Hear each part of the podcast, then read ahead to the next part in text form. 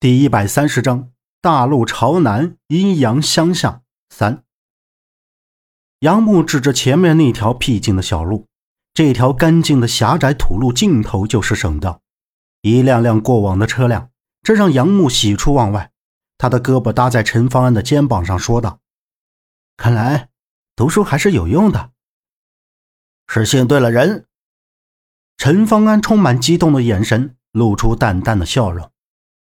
但是他们所穿的衣服，还有那身上的伤，怎么看都像是从监狱里逃出来的。没有一辆车敢让他们上，就说是给钱吧，也没有人给坐。两个人相扶着往前走，看到一辆灰色的面包车，陈方安不死心的还是把车拦住。坐在驾驶位的是一个坦诚老实的胖小伙子，戴着一副眼镜，拉下车窗，瞅着脸上带伤的陈方安。可能是被吓到，有些结巴的问道：“呃，哥，哥们儿，啥啥事儿啊？”陈方安上前头伸到车窗前，手搭在车窗上，目光向车后面扫了一眼，语气有些生硬的说道：“兄弟，别怕，我们就是想搭一下你的车，没事你要是要钱呢，到了地方拿给你。”胖小伙子用手推了推鼻梁上的镜框。余光瞅着坐在地上软成一滩的杨木，随和地说：“这你们要去哪儿？要看看顺不顺路。不顺路的话，这……哎，顺路，肯定顺路。来，上车。”陈方安没等胖小伙子说完，就轻拍了一下车窗，转身把杨木扶起来，拉开车门，钻了进去。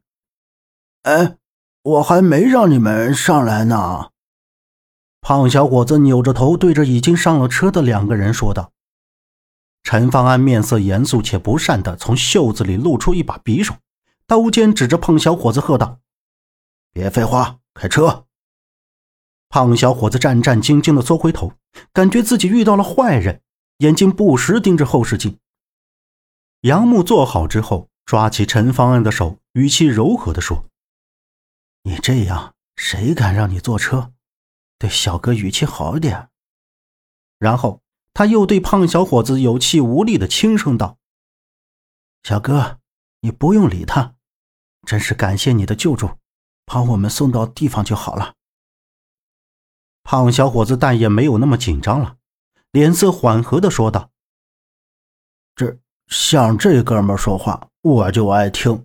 哥们儿，要是去徐州的。”杨木扶着座椅。头晕的有些严重，他应了一声之后就靠在了椅子上。你觉得怎么样？陈方安向后坐下，看到杨木轻靠在车窗边，一直闭着眼睛。杨木动了动头，张开嘴吐出两个字：“没事儿。”二叔他们在什么地方？陈方安继续问道。杨木眼皮撩了撩，几乎形成一条缝。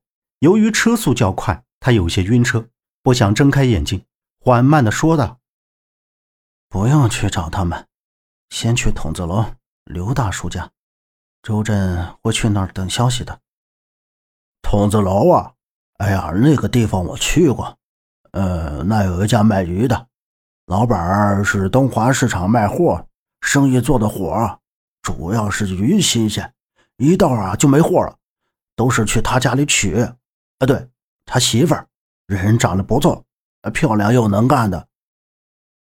胖小伙子听到杨木提到筒子楼，津津有味的说道。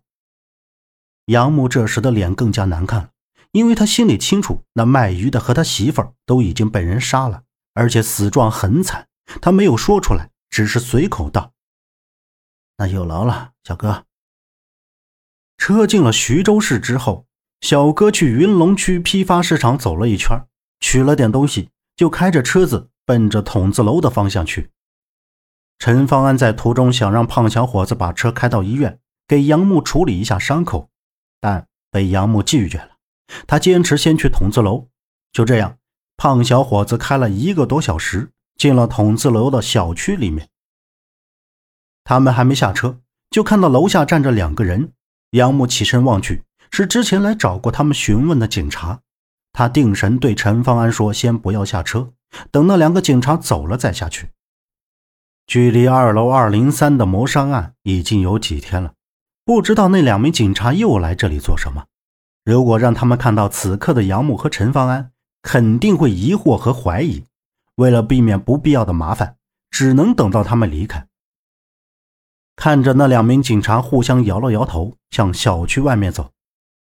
胖小伙子推了推眼镜，好像是发现了什么，死死盯着前面那个楼的楼顶上。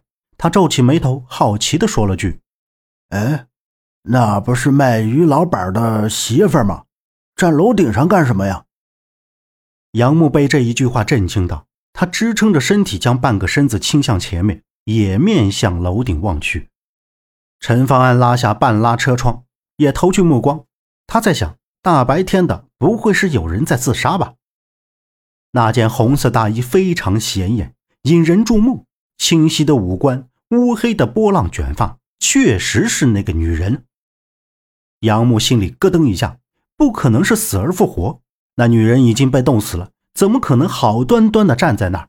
想想后背都发凉，冒冷汗，直问自己。为什么最近总是能遇到鬼？胖小伙子下了车，向楼顶上的红衣女人大声呼喊，可楼顶上的人一点反应也没有。就在他向前走了两步时，那红衣女人一只脚踏在楼顶的边缘，纵身一跃，眼看马上就要摔下来。胖小伙子一边跑过去，一边回头大声的喊叫已经走出小区的两名警察。杨木下了车。扶着车身，朝跑向前面的胖子用力大喊道：“哥们儿，回来！”陈方安也察觉到了什么，再加上杨木神色不对，几步跑向前，大喝一声：“小心！”一把就推倒了胖小伙子。胖小伙子身子往前一扑，就差不到一米的距离到了楼下。只听“啪啦”一声，落在胖小伙子头顶前方的一大盆装满石头的花盆。摔成了西瓜开花，三个人都当场愣住了。胖小伙子从地上爬了起来，眼睛都瞪直了，还不忘抬头向上瞅了一眼，又傻呆的看了一眼陈方安。要不是陈方安速度快，他就被这个花盆砸死了。你们都没事吧？杨木看着他们问道。胖小伙子捡起眼镜戴上，转身激动不已的说道：“真是险了，我差一点就交代在这儿了。”真是多谢哥们救命之恩呐！既然到了地方，路费什么也不要了，我我就先走了啊，哥们儿，呃，多谢多谢。说着，他对陈方安表示感激，然后匆忙的往自己的车前跑。